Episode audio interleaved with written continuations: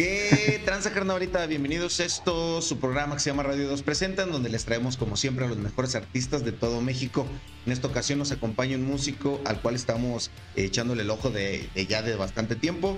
Eh, queremos que nos cuente tanto de su proyecto solista como de su banda Velvet Darkness, cantante, bajista, guitarrista, multiinstrumentalista y otras cositas más ya, escritor de sus propias rolas. Ahorita van a ver muchachos, este programa va a estar chingón. Eh, ya sin cromársela tanto, ya saben que yo soy fan de estársela cromando al invitado siempre. Eh, les traemos no en esta seguir, ¿eh? Ah, ya les, sigo. 45 minutos de mamársela al invitado aquí. de eso se trata el programa del día de hoy. empezó la música ya desde hace algunos ayeres, es por eso que hoy tenemos en nuestro estudio ficticio y de tres pesos al señor Charles Cry. ¿Cómo está, muchachón? ¿Qué tal? ¿Cómo estás, hermano Eddie? Este, todo cool por acá, todo tranquilo, ya empezando el cierre del año, ya con preparando fiestas de sembrinas y todo. Ya estamos eh, dispuestos y disponibles para ponernos bien bastardos. Ándale, hasta atrás, hasta donde nos deje nuestra vida. Como trenza de indio, hasta el culo. Esto tiene que poner grotesco esto, muchacho. Eh, Ándale. Nos dejamos ir. Yo siempre me, voy directo y, sin miedo a preguntar. Dale, dale. Empecemos por lo más obvio. ¿Cuándo fue el día en que el señor Charles se despertó y dijo, estaría bien vergas hacerme música? ¿Mi música de solista te refieres? De, de todo. tocar un instrumento, de decir, la música está bien real. Yo, cuando iba en, en primero de secundaria, más o menos, conocí a Blink 182. Estaba sacando su álbum Untitled, el de la carita, el más, el más popular que tienen. Y pues yo en ese entonces no estaba como tan clavado en la música porque mi familia no es musical, excepto mi abuelo, que sí toca el piano y él fue el que me enseñó, de hecho, a tocar. Este, y me acuerdo que cuando los vi en imagen, dije, ellos son cool. O sea, ese, ese como vibe super punk que tenían, me gustaba mucho porque pues, estaba morro, estaba adolescente, ya sabes, estás en esa etapa en la que quieres este, entenderte con todo. Esta es una faceta, esta no es una faceta, mamá. Ándale, exactamente, sí, exacto. así como, como niño emo me fui metiendo ahí.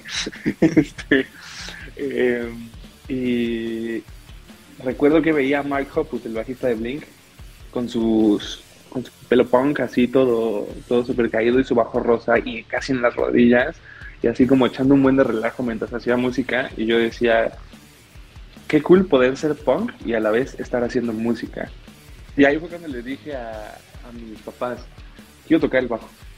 Este, no, yo no sabía que era el bajo. O sea, yo en ese momento, o sea, sabía que era porque lo tocaba este cuate, ¿no?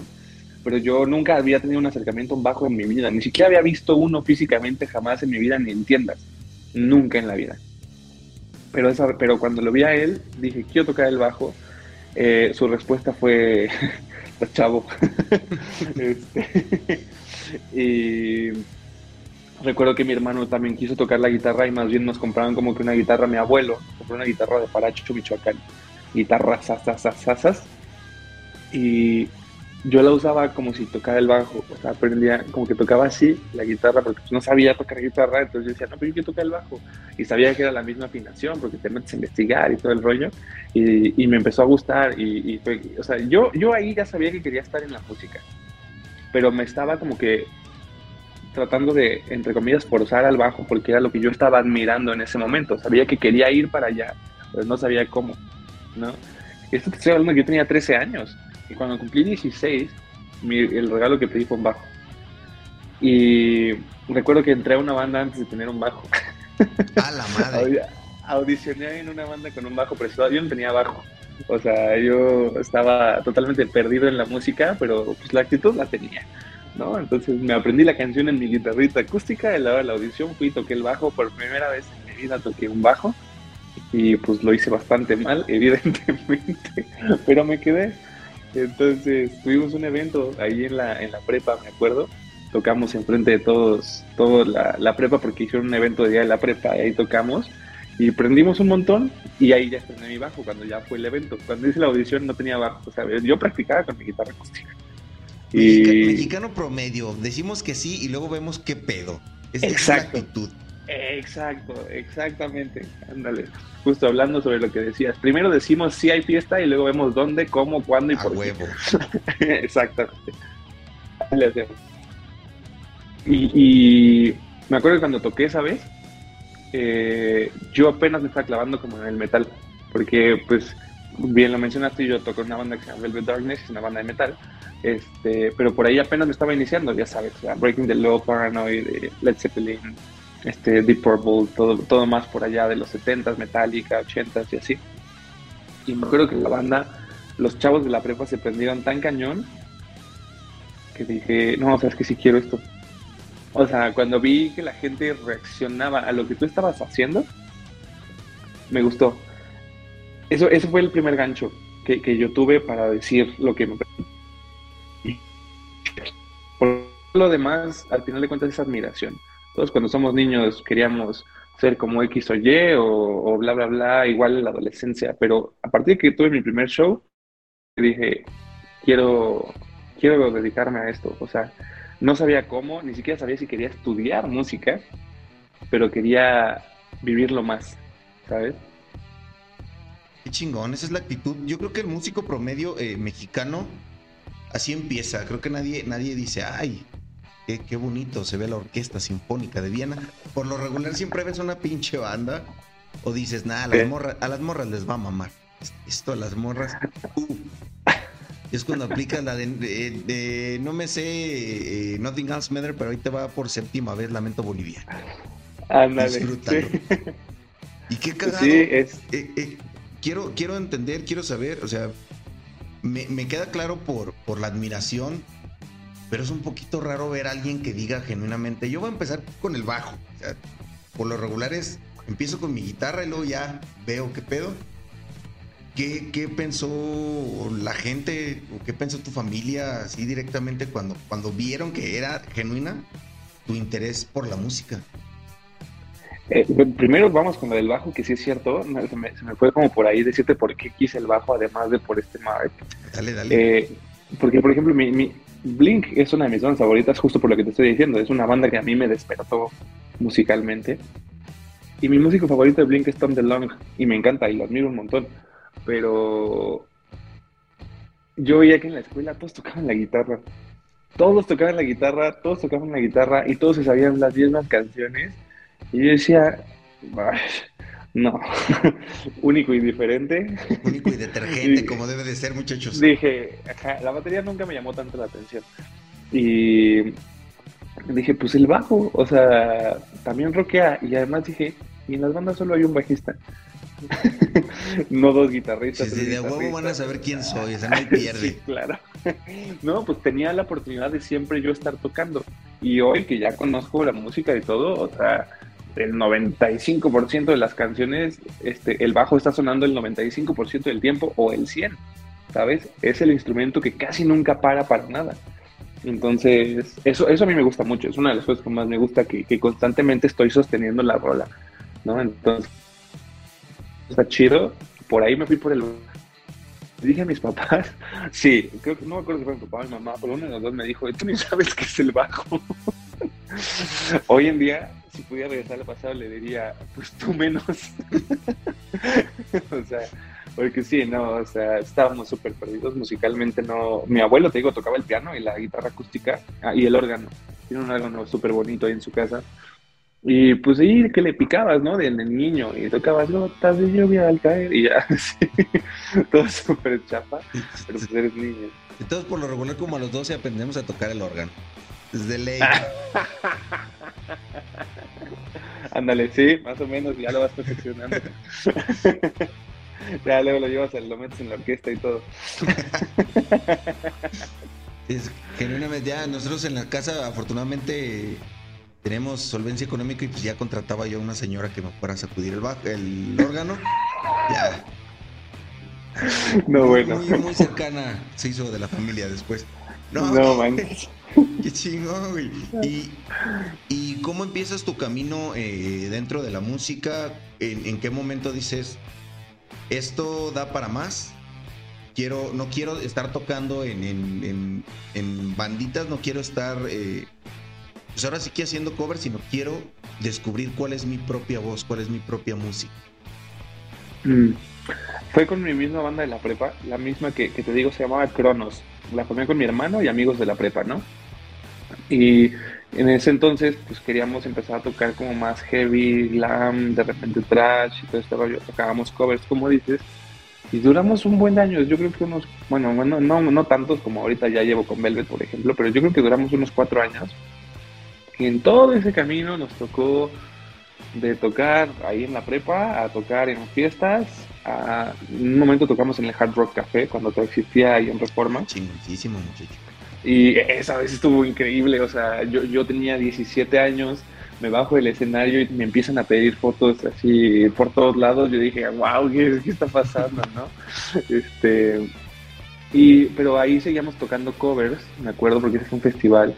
Y después, al pasar el tiempo, eh, empezamos como que a componer canciones y llega, hay un anuncio en el periódico de un sello discográfico en satélite que está buscando, reclutando bandas.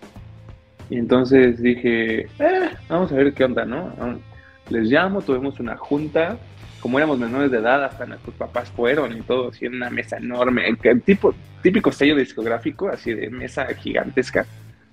Eh, firmamos con ellos y empezamos a ir a un estudio bastante cool ahí en satélite, que no sé si todavía existe y no me acuerdo del nombre, fue hace como 15 años, este, y empezábamos a grabar ahí en una cabina, ¿no? Y yo decía, wow, y veía las consolas gigantes, dije, no, o sea, es que esto sí está bien chido, ¿no? Y esto está cool, pero había muchas broncas entre la banda porque no todo el mundo quería lo mismo. Entonces al final ese deal quiebra, ya no se sigue, compusimos tres canciones y este, originales y bye. Tres canciones que pues por ahí han de estar perdidas porque no, no sin pena ni gloria. Exactamente. Y luego, después de eso, pues yo entré a la universidad. Y pues bronquillas, lo que quieras, dejé, dejé de tocar como en la banda, o sea, la banda valió y dejé de tocar como oficialmente. Y es bien curioso, todos los artistas que te voy a mencionar, porque muy pocos son metaleros, o sea, de, todo lo que te voy a mencionar en mi camino. En aquel entonces estaba saliendo Ed Sheeran con su primer disco cuando casi nadie lo escuchaba era más indie.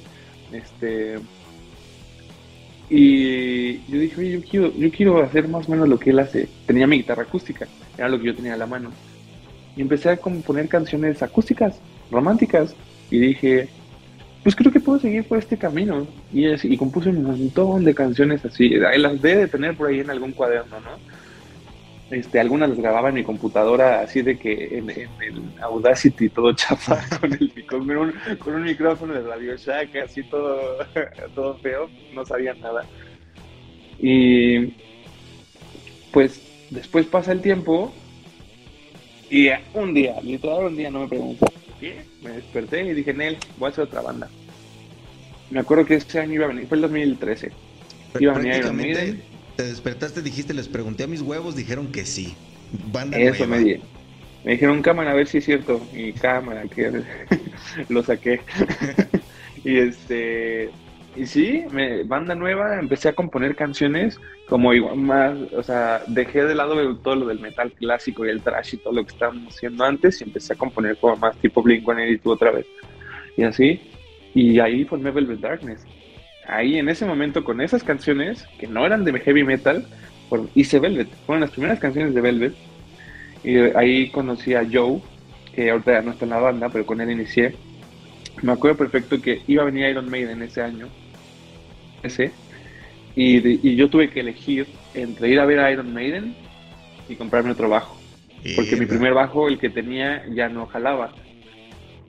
Y, bajo. y no fui a ver a Iron Maiden pues nueve años después, la neta es que no me arrepiento nada porque, digo, ese bajo lo tengo ahí guardado como recuerdo, ya casi nunca lo uso, pero pues imagínate que voy a ver Iron Maiden esa vez, no por Velvet Darkness y quién sabe si estaría aquí, ¿no?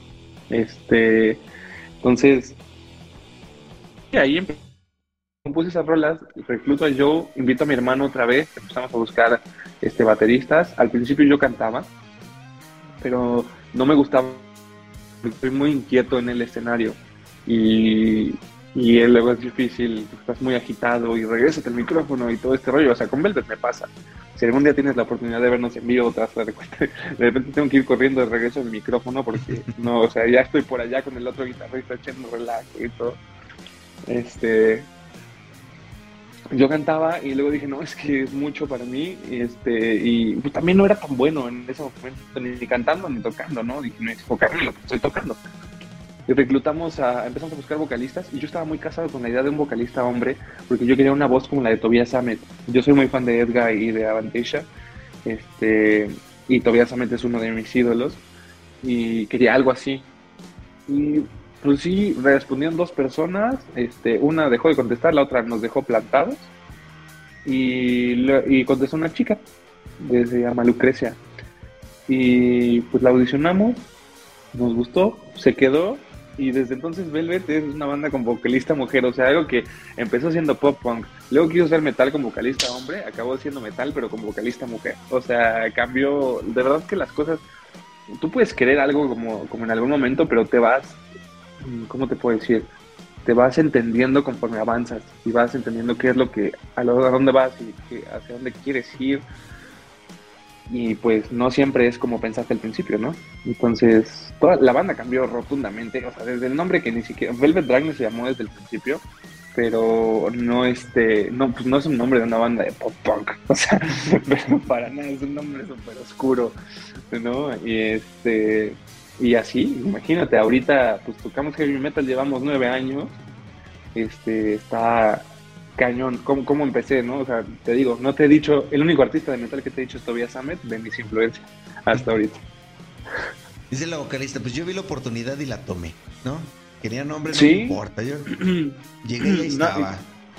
Y, y, chécate, cuando ella me escribe, este, que es una muy buena amiga, hoy en día ya no está en la banda, pero, pero es una muy buena amiga mía, ella me escribe, lo primero que yo le dije, y, yo por, por, cerrado, ¿no? En ese momento fue, o sea, sí, nada más que no queremos sonar ni a Nightwish ni a Epica. O sea, porque yo no quería una voz y todo este rollo, ¿no? Muy, muy operístico. Eh, y me dijo, ah, no, no, está bien, me gustan las bandas que pusiste. Puse Halloween, puse Edguy, puse Iron Maiden, puse Stratovarius, puse como este, más power, ¿no? El rollo. Y entró y así cantó, o sea, lo que le pedí, ¿no? Entonces estuvo muy, muy, muy ripado. Eh, y sí, como dices, llegó, lo tomó, era su primer banda, ella estaba aprendiendo a cantar, estaba, había tomado clases de canto y seguía cantando, pero ella no tenía una educación de cantante tampoco. Entonces eso también se acopló súper cool y su, su vibe encajaba mucho con nosotros. Chingón, ¿y cuál es el día? Eh, eh, empieza a pasar el tiempo, te va chido con tu banda, pero un día de estos te despiertas y dices, necesito intentar algo por, por mí, directamente por mi cuenta. Necesito sacar material eh, eh, eh, exclusivo mío. ¿Cómo, ¿Cómo fue ese proceso? Y más que nada, ¿cómo le dices a la banda que no? Porque supongo que, que pues igual y, y, no, no es fácil. Puede que se les venga la idea de valió madre la banda, ya se va a salir este chavo. O sea, ¿cómo lo manejas? Ah, ok. Mira, yo la verdad es que nunca dejé de componer canciones aparte. Yo, este, soy el principal compositor en Velvet. Entonces, no, mi, cabeza está constantemente activa en cuanto a componer música. Y nunca dejé de componer. Este proyecto, el, el que acabo de lanzar este año, lo empecé a hacer en el 2016. Eh, tocando nada más por encimita un poquito tema personal, tuve una relación súper tóxica, me dañó muchísimo y a partir de ahí escribí ese álbum, ¿no? el Season of que se llama. Este, y lo dejé ahí porque empezamos a tener las sesiones de grabación para el álbum debut de, Velvet. Dije, no, mejor luego, luego veo qué hago con esto, ¿no? O sea, me sirvió como para desahogarme y todo el rollo y ya. Y en el 2000, en la pandemia, eh, empecé a aprender a grabar. O sea, empecé a aprender no solo a grabar, a mezclar, empecé a aprender más cosas como de sonido. Dejé de nada más componer y tocar y empecé a clavar en temas de producción musical. Y entonces empecé a hacer covers de bajo, este, unos cantando y así.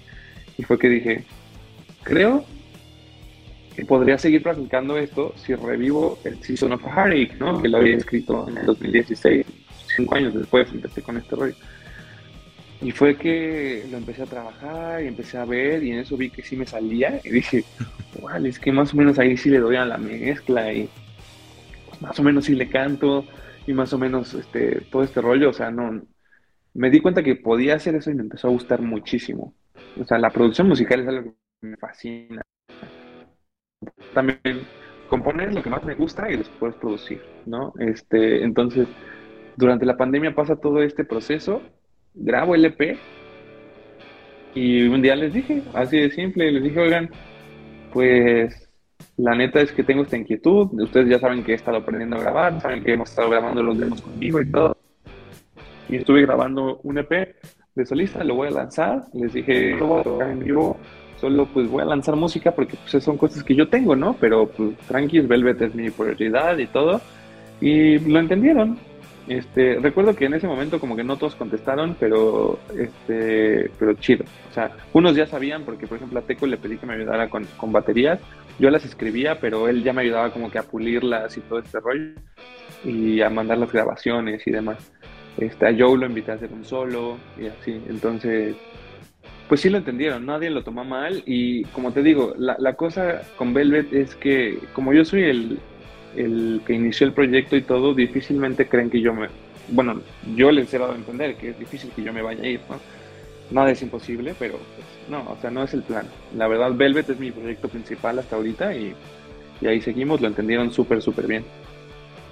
Y qué chingón que, hayas tenido el valor, que hayas tenido eh, eh, el tiempo, que te hayas dado el tiempo de aprender porque se nota, se nota en tu música que como que volviste a esas raíces, ese, ese punk que, que querías sacar, que tanto, que tanto querías mostrar. Déjame decirte que tus canciones están poca madre. Muchachos, por favor, en cuanto se acabe esto, no vayan a mamar y vayan a cerrar la entrevista ahorita. En cuanto se acabe esto, jálense Spotify, a, a, a, YouTube, a Deezer, a Apple Music, donde quieran, pinche plataforma que quieran. Ahí está y por favor escuchen, lo encuentran como Charles K, por favor. Eh, Cuéntame un poquito cómo fue ese, ese salto o, cuándo fue que un día despertaste y dijiste, ay cabrón, creo que sí me estoy haciendo medio famoso, creo que ya la gente me reconoce, creo que ya un chingo de gente me escucha, creo que ya las presentaciones se llenan más. ¿Cómo fue ese, ese de, verga, esto sí está funcionando? Ay, no sé, esa sí está bien cañona, porque sí, sí se fue dando como con el tiempo. Digo, no, no, no, me considero ser medio famoso ni nada de eso. O sea, yo, yo siento que yo tengo una meta y estoy bastante lejos todavía, pero ahí vamos. Pero, por ejemplo, recuerdo que con Velvet, eh, en 2017, o sea, como de 2013 a 2017 fueron años donde pues sí le metíamos muchas ganas y sí nos esforzábamos y todo, pero no había mucho cambio. O sea, era más el acoplamiento entre la banda que el resultado hacia afuera. Y a partir de que grabamos el Nothing But Glory, contratamos a, la agencia de Treehouse Entertainment, que es con la que estamos trabajando, y ellos nos sacaron de Ciudad Satélite, que era algo que yo no sabía que nos surgía. Llevarnos a Ciudad de México, que aunque estamos a 15 minutos de distancia, no sabíamos nada de allá porque no, ninguno éramos de allá no sabíamos qué pasaba allá. Para mí, recuerdo que en aquel entonces veía que, bandas este, mexicanas que yo medio conocía tocaban en Comandancia o, en, bares como de ahí, la Ciudad de México, que son como los bares de la escena underground, Gato Calavera y todo esto. Y yo decía, wow, es que eso está súper cool, pero lo veía lejos, lejos. Llegamos con Treehouse y pues ellos ya topaban más el rollo de la escena de la Ciudad de México nos empezaron a colar, nos empezamos a ser amigos. Yo soy súper amiguero, o sea, empecé a hacer de un montón de contactos por ahí de compas y este, y chido, jaló súper bien, pero seguíamos tocando como para poquita gente. En eso, para el 2019, hicimos un videoclip, nuestro primer videoclip oficial, que se llama The Ditters. Eh, y ese videoclip nos fue crucial porque nos levantó muchísimo, nos llevó la canción es temática de Harry Potter, o sea, el título de The Ditters son los mortífagos de Harry Potter. Y, y como que, pues, literalmente a, los Potterheads les latió un montón. nos fuimos a tocar a una convención en Veracruz, nos empezaron a invitar a un montón de lados. Como que al principio nos empezaron a jalar mucho por el lado de, los Potters. Este, y después, afortunadamente no lo digo porque, porque estemos, no queramos nada que ver con Harry Potter, sino porque la banda no, es, no tiene esa identidad, solo es la canción. Claro, ser una canción. Entonces, afortunadamente nos pudimos, pudimos seguir la inercia sin irnos pegados a ese lado. Y a mediados del 2019 nos invitan a tocar por primera vez en el Circo Volador. Para mí era un sueño. O sea, yo ahí había visto a todas mis bandas y dije, no, claro que sí. En un festival de chicas vocalistas, me acuerdo. Y wow, pues para mí fue bien chido, ¿no? O sea, fue, fue el primer sueño hecho realidad. Bueno, el segundo, porque el primero fue sacar nuestro disco. Entonces, el segundo fue tocar en el Circo Volador. Y ahí nos conoció más gente. Fue más gente porque iba gente a ver a otras bandas y era un evento más grande. Y nos empezaron a seguir poco a poco. Y, y sí fue una constante de que en el 2019, entre, entre más íbamos a shows, veíamos gente diferente y gente que repetía. Que eso es lo más importante, porque no solo es importante ganar fans nuevos, sino conservar a los que ya tienes, ¿no? Mantener a tu base. Y luego anuncia fecha la época, una banda de folk de España, si, no, si es que no la conocen los, los oyentes de, la estación. Y pues quedamos para abrirles. Y nos fue cañón. Yo recuerdo que yo me estaba no, no, tenía miedo, porque soy una persona bastante como firme con ese, con ese tema, pero sí estaba como con el chin, a veces no nos apuchean porque la época es folk nosotros tocamos más heavy, tintes sinfónicos, una chica que canta, somos una banda más rebeldona, no tanto de bailar, o sea, no tenemos nada que ver con, la época, ¿no? Y dije, pues bueno, antes de subirnos al escenario, este, que agarro mi celular y dije, pues vamos a grabar esto para la posteridad, que salga lo que salga. Y en cuanto salgo con mi cámara, empiezo a escuchar uno, un griterío y uno de aplausos y dije, wow, esto, esto se va a poner cabrón. Estaba el foro Alicia a reventar, pero reventar, neta nunca había un alma. Y empiezo a escuchar gritos, gritos, gritos y dije, wow, wow, wow, wow. Ese fue el tercer sueño hecho realidad. Tener un foro o sea, y aparte yo que no era la banda principal, ¿no? O sea, empezamos a tocar y la gente no se sabía las rolas, pero la, o sea, tenemos partes del show donde metemos a, a la audiencia que cante con nosotros y todo este rollo se la aprendían y la cantaban. Ese día debutamos Insomniac, fue la primera vez que lo tocamos. Este, y en los versos hay unos haze. Y el estruendo que se escuchaba de la. ¡Hey! Era increíble. O sea, de verdad, ahí fue cuando me di cuenta que habíamos crecido. Cuando, cuando le abrimos a la época y la gente que fue a ver a otra banda también fue por nosotros. Ahí fue cuando me di cuenta de todo. Chingoncísimo. Y es que es lo que dices, güey. O sea, la vida de, las bandas que abren es, perra. O sea, la gente puede decir, eh, qué chingón que ya conseguiste el contacto, qué chingón que, apreciaron tu música, pero tú no sabes cómo va a ir la banda, güey, la, raza que va a escucharlos. Pues, prácticamente tú pagas por ir a ver a la banda principal, güey. No, es por demeritar a todas las bandas que, tiran paro, pero pues, generalmente pues no pagas un boleto para ir a ver a la banda que abre qué chingón que se llevaron al público, güey. Eso, eso, habla muy bien de su trabajo. Y no mames, güey, es que chingón. O sea, la neta, soy fan de, de, de, Velvet y tuyo, güey. La neta. Gracias. Mis respetos, carnal. Insisto, es que chingón. Vayan, a escucharlos, chingada madre. Tanto a Velvet como, a amigo Charles, por favor. Uy, y espérense a que venga lo nuevo de Velvet, se van a, y lo nuevo del Charles también, ¿eh? O sea, el próximo año voy a venir con un chingo de música. La pregunta es, si no venir a escucharlos, ¿para pa qué vergas nacía? Así de fácil se las pongo. ya, no hay otra. Exacto. Exactamente, así de fácil. No les va a traer nada Santa Claus en lo que sea que crean. van a valer verga, muchachos, la neta. es más, nos va a dejar su morra, todo, güey. Todo les va a pasar si no van a escucharlos. Les va a quitar a esa abuelita los terrenos. Sí, no. Al Chile va, a salir su primo a decir, al Chile tú nunca viste por mi abuelo. Va a valer verga. Exactamente. ¿Cómo es el proceso? ¿Cómo, cómo es un día en la vida de, Charles al momento de componer? Ah, ese es todo un tema. Justo el otro día estaba platicando con mi buen amigo Mario del Río, guitarrista de LCB y vocalista de Dark Star Calling, este, él, él subió un post con respecto a, que estaba aprendiendo, o no aprendiendo, que estaba experimentando una nueva manera de componer. Eh, lo menciono a él por esta plática y porque aparte él es una persona que a mí me, me, inspira mucho. Él tiene 45 años y sigue haciendo música con una pasión y a la vez siguen contratándolo para tocar con otras bandas y sigue ganando dinero de otras bandas, pero él sigue haciendo sus propios proyectos sin ningún interés lucrativo por puro amor a la música y se va y gira en Europa con Alia Tempora y se va y gira en, también en Europa y en, aquí en el país con Erceber y tiene su banda Dark Star Calling y tiene un montón de proyectos. Y el otro día le estaba poniendo algo que a mí me impactó porque yo dije, no manches, tanta carrera que tiene Mario, este, que estaba descubriendo una nueva manera de componer y bla, bla, bla. Y yo dije, wow. Y entonces le empecé a platicar, me nació, ¿no? Con comentarle ahí de mis procesos creativos. Y dije, yo realmente no tengo ningún proceso creativo fijo. A mí se me viene una idea a la cabeza y si esa idea me atrapa, voy directito a la computadora, agarro mi guitarra y empiezo a tocar, escribir, de repente la dejo, de repente regreso, pero se vuelve, me entra una especie de toque por, por terminar al menos una base de lo que estoy haciendo, ¿sabes? Terminar al menos de, de bajar esa idea de mi cabeza.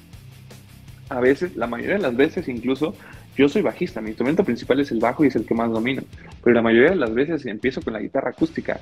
O sea, te, estoy hablando de que el 80% de las canciones de Velvet, que son heavy metal, fueron compuestas en una guitarra acústica. Este, entonces, por lo general va por ahí como que empiezo... Puede ser desde que estoy escuchando una banda, la que quieras. E hicieron un adorno X y yo dije, Wow, y si eso le pusieras la base de otra canción, me hago una pregunta como por ahí o me empieza a llamar la atención algo. Por lo general es cuando estoy escuchando música o, algo, algo que me llega a la cabeza de pronto y me entra eso. Entonces voy, lo bajo, empiezo a combinarlo. A veces incluso veo en la canción que, que, me llamó la atención, no sé, digamos, una canción de Iron Maiden, ¿no? Escuché una melodía y dije, ¿y si esa melodía le metes en vez de los caballazos un doble pedal o bla, bla, bla, y la escribo, ¿no? Y digo, bueno, ahora no quiero la y empiezo a jugar con la música, empiezo a jugar con la armonía, empiezo a jugar con las capas y así es como me voy, pero siempre en cuanto bajo esa idea me quedo súper clavado hasta que tengo por lo menos una estructura. Perrón, güey. ¿Música sobre letra o letra sobre música? ¿Tú qué tipo Soy más músico que lírico. Yo soy mucho más músico. Ahora, pregunta obligada, porque tal vez ustedes, si no han, si no han topado su música como yo, que soy un puto stalker de mierda y me encanta ahí estar hundiéndome en todo. Eso, eh, eso es chido. no, tal vez eh, si no lo conocen, generalmente, bueno, no generalmente, su música es en inglés. ¿Cuánto pinche mamador ha llegado a decirte, no mames, güey, eres mexicano, ¿por qué chingando cantas en español? No te pases de verga, güey. Pues si me preguntas cuánto, no te sabría decir porque son un chingo. Un putazo, o sea, es un putazo definitivamente. Sí, sí, no, y, y, mira, o sea, yo lo que siempre le digo a todo el mundo es, pues yo siento que mi música y lo que yo hago se lleva más con el inglés y así me nace escribirlo, ¿no? Ya viene una canción de Velvet en español para el próximo álbum. Ya viene una canción mía en español para el próximo álbum también. O sea, eso no es que no quiera hacerlo, pero sí creo que no debes de forzar nada, ni el idioma, ni el género, ni absolutamente nada, porque entonces pierde, pierde la esencia por la cual nació tu idea, ¿sabes? Entonces, yo estoy acostumbrado a componer en inglés, puesto en español, ¿no? Y eh, te digo, el próximo año van a conocer un par de rolas que, que ya están en español, están bastante chingonas, pero nacieron desde su nacimiento, fueron pensadas en español, ¿no? Entonces, luego también nos han dicho, pues traduzcanlas, a mí no me late, a mí, a mí no me, no me late, yo siento que queda. Eh, pero sí, hay un buen de gente que te dice eso. Qué manera tan cordial y educada de decir pues, que te valga ver. Qué bonito. eso es educación y no mamadas, muchachos. No, definitivamente a la, raza que, que pues ahora sí que detractores o fans confundidos, güey. Para mí son fans confundidos. Dime lo que quieras, para mí son fans confundidos. De, de, entrada no es fácil empezar tu banda. yo sé que mucha racita. Bueno, más bien digamos esto: es fácil empezar. Mantenerla, tener constancia, seguir aprendiendo.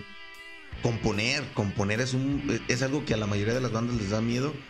Pues que todavía llega un cabrón a decirte que por qué no le haces así, pues, haz tu banda, hijo de tu reputísima madre, y pues compones en el idioma que se te pegue tu chingada, ¿no? No, no es cierto, muchachos. Aprecien, aprecien lo que los músicos les traen. Eh, eh, una cosa es la crítica y otra cosa es eh, aportar algo a la banda. Créanme que ninguna banda les va a decir, no me digas cómo hacer mi música si llegan de la manera correcta y si lo dicen de una manera educada. O no estén mamando nomás, prácticamente. Sí, fíjate que ahorita que comentas eso, creo que, creo que justo es eso, la manera de pedirlo. Porque al final de cuentas cuando llega una persona y te está diciendo eso, es porque le interesa que lo hagas de alguna manera. Así sea un hater, así sea un güey que te le está tirando a tu banda con todo, porque le interesa tu banda, si no, si de verdad le valiera madre, le valdría madre, ¿no? Así de fácil. Entonces hay maneras. Eh, hace poco un chavo este, me escribió y me dijo, Ay, creo que estaría súper cool que, un día hicieras una rueda en español. Eso, así de fácil y de sencillo, yo lo tomo perfecto. Y hasta le contesté, pues agárrate que viene para el próximo año, ¿no? Entonces, pero ha habido gente que sí nos dice así de, qué chapa, aparte todo está en inglés y pronunciame la chingada y suena lo mismo que todo, así, así te empiezan a decir, ¿no? Y atacar y bla, bla, bla, bla, bla. Eso no aplica la neta. Y normalmente le damos el avión. Ahí tenemos a nuestro community manager para haters que pone unos muy buenos memazos para esa gente. este, y, y ya, entonces, pero sí, lo que dijiste, yo creo que en el pedir está el dar. Entonces, si a la gente le interesa mi música y la gente quiere algo de mi música, pueden tan sencillo como decir, oye, ¿por qué no hacer esto? O sea, ¿no te gustaría hacer esto? O bla, bla, bla. Y respetar, ¿no? Respetar que yo estoy haciendo esto porque así me nace hacerlo. Si yo quisiera hacer algo totalmente prefabricado, pues quién sabe dónde estaríamos, ¿no? Este, pero no, yo no conjugo con esa idea. Igual eso va para toda la gente que me ha dicho que por qué cambié de género y bla, bla, bla, mamá y media. La neta es que o sea, yo hago lo que a mí me nace y si mañana quiero hacer un disco totalmente acústico o pasado mañana uno de boleros, eso voy a hacer. Porque es lo que a mí me nace. Para mí esa es la esencia de la música, expresarte. Chingón, carnal. Tienes, tienes toda la razón, ¿eh? eh, eh llevar un proyecto y más que nada seguir una idea no está chido. Luego hay gente que dice que no le gusta ACDC porque todas sus canciones suenan igual. Y si hay una banda que dice yo quiero ir experimentando, luego también le cagan porque es que para qué cambio de género. Tú disfruta la fruta, carnal. Ponte trancas, ponte tus auriculares, disfruta de lo que venga. Y la neta, mis respetos, güey, eh, volviendo un poquito sobre los pasos, la convicción y los huevos, güey, de decir, estamos pegando por una rola de Harry Potter, pero nosotros no queremos ser una banda temática. O sea, nos vale verga que estemos pegando por eso. Nosotros buscamos nuestro camino. No es fácil, güey. Tienes, tienes que agarrártelo. Tienes que decir, qué bueno que estén llegando por eso, pero podemos darles algo más. Algo más chingón, la neta. Mis respetos, carnal. Tengo un regalo para ti. Tenemos regalos siempre a, todas las personas ah, que, muchas gracias. que, tenemos eh, eh, eh, de invitados. Te vamos a dar la oportunidad de escribir una carta. Se la vas a mandar a tu yo de 15 años. ¿Qué le quieres decir? ¿Qué alcanzaste? ¿Qué no alcanzaste? ¿Qué le dirías a ese morrito que le dijo bien entusiasmados a sus jefes? Quiero tocar el bajo.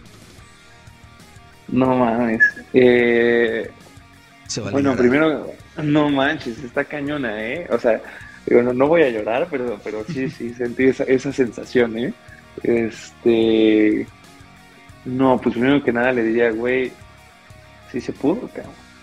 Tenías, tenías más miedo que curiosidad, carnal, y lo lograste, la neta, eso, eso, y no fue nada fácil, pasaste por cosas bien complicadas y te pusieron el pie a más no poder, pero al final estás aquí convicción y la determinación de seguir el camino y esto lo voy a convertir ahora a mi futuro y me lo voy a decir hoy en día. Así como hoy en día le estoy diciendo a mi yo de 15 años, en otros 15 años estoy seguro que voy a estar en una posición muchísimo más cercana a la que quiero llegar. Y justo gracias a la determinación, a la constancia, a la convicción y al amor al arte que le tengo, porque la neta es que me apasiona como no tienes idea crear, componer. O sea, a mí me fascina. Puedo, podría dedicarme a ello. Incluso me gustaría en algún momento poder hacer canciones y venderlas. Maybe eso se lo voy a decir a mi de 15 años, dentro de 15 años, ¿no? Pero la neta es que la constancia, la determinación y el mantenerte, el mantenerte true a tu propio ideal, eso es lo que te tiene ahorita aquí. Sigue así. Perdón por esta pregunta, pero nos mama eh, humanizar a los artistas. Creo que todos, eh, eh, hay mucho morrito, hay, hay, gente que nos escucha que piensa que es inalcanzable, que es difícil, que sí lo es, pero se puede. Se puede, muchachos que escucharon, todos los que lloraron y no lágrimas del cíclope, no estén. yo sé que es muy guapo nuestro invitado, pero tampoco se caldeen. Las morras se han de estar caldeando ahorita. Eso es, eso es de ley, eso es de ley. Mira, no, podemos pueden sacar lágrimas por donde quieran, hacer lo que quieran, mientras esté escuchando mi música, por favor. Ay, ya me imaginé a dos que tres eh, eh, abriendo YouTube y diciendo, Virgencita, perdóname por la marranada que voy a hacer. Pero bueno, muchísimas gracias, carnalito. Fue un, placer enorme haberte tenido en, estos lares de, de Radio 2, donde te topa la raza, cómo te topa la raza. Este es tu momento para, para compartir tus redes. Venga, me pueden seguir en Facebook como Charles K o Charles K. Este, en Instagram como CHKBase, arroba CHKBase. Me pueden seguir en Twitter como arroba Charles K Base. Y me pueden escuchar en todas las plataformas y en YouTube. Estoy como Charles K, igual Charles K. Este, ahí pueden este, escuchar mi, mi EP de Bootsies en Harry, que acabo de lanzar un single hace unas tres semanas más o menos, que se llama Autumn Love, y ahí saqué mi primer video oficial, que la neta está súper, súper, súper chido, a mí, a mí me gustó muchísimo. Este, y, la canción también me fascina, es una canción que yo quiero mucho por muchas razones. Y también pueden seguir a mi banda como Velvet Darkness Band en Facebook arroba bd-band en Instagram y en Twitter igualito. igual nos, e igual nos pueden escuchar en todas las plataformas como Velvet Darkness, ahí está, el loguito certificado y todo, igual que el mío. Y ahí tenemos mucha música, tenemos un álbum, un EP y un par de singles por ahí sueltos. La neta está, está bien armadito por ahí y viene más. La verdad, empiecen a escuchar porque el próximo año tanto yo como Velvet vamos a explotar. Así que antes, para que puedan ser de esos que digan, yo lo conocí antes de que bla, bla, bla, bla. Desde que Clávense de una vez. Exactamente, clávense de una vez. La pregunta eh, eh, que todos los radioescuchas me hacen y nunca me cansaré de dar la misma respuesta. Alguna vez le avisaré al, al invitado que no necesita deletrear porque está saliendo sus redes sociales en pantalla. No, me encanta verlos batallar y a ustedes poner atención, muchachos. Bien hecho, sí, para que, para que aprendan, para que aprendan. No, está bien, güey. Pues que también para los que nos escuchan en Spotify, para que sepan, no. Igual de todos modos, ah, ya saben que allá abajito están apareciendo, eh, están todos los links a, tanto como para Charles como para Velvet Darkness. Ojalá un día de esos también podamos tener a la, a la banda aquí en entrevista. Ya próximamente estaremos hablando de eso. Denle amor al video, por si quieren que, que también jalemos a Velvet. Muchísimas gracias, carnalito. Eh, escuchen su música, güey. Ya no me voy a cansar de decirlo. Así, tal cual, güey. Es más, vamos a, vamos a, atascar nuestro, nuestro Facebook toda la semana, que va a salir esto toda la semana. Te van a estar apareciendo rolitas de ellos. ¿Cómo chingados que no? Venga. Muchas gracias. No, pues sí, también que los radioescuchas sigan escuchando a Radio 2. La neta, este, súper chido, muy buen anfitrión. La neta, muy rifado. Me gusta el concepto de tu programa acá, más, más, cotorrón, como dices. Está, está chido, uno se puede soltar más. No, no, no es el, no es el típico, la típica estructura de, de, este, de todas las entrevistas. Está muy rifado, síganlos escuchando. Así es como van a conocer realmente a sus artistas con entrevistadores tan chidos como el Eric. Gracias. Un día de esos me levanto y me saco las preguntas de la bolsa escrotal, pero pues así le gusta al público. ¿Qué podemos hacer? Pues son las más naturales. Pues muchísimas gracias a toda la, a la racita que estuvo aquí otro miércoles más. Eh, les mando miles de saludos. Eh, síganos en nuestras redes sociales. Nosotros estamos en todos pinches lados como Radio 2 Oficial. Síganos en TikTok donde hacemos puras estupideces. Quieren ver estupidez en su máximo esplendor, casi rayando en el autismo, ahí mero. Ahí mero nos topan perro. Eh, un honor, hermano. Muchísimas gracias. Y nos vemos la próxima semana. Despídase, muchacho, que esto ya se terminó. Venga, bandita Radio 2, estuvo muy rifado, gracias por escuchar, escuchen mi música, sigan escuchando Radio 2 y sobre todo, que todo se puede con determinación. Eso, chingados. Hasta el próximo miércoles, racita, nos vemos.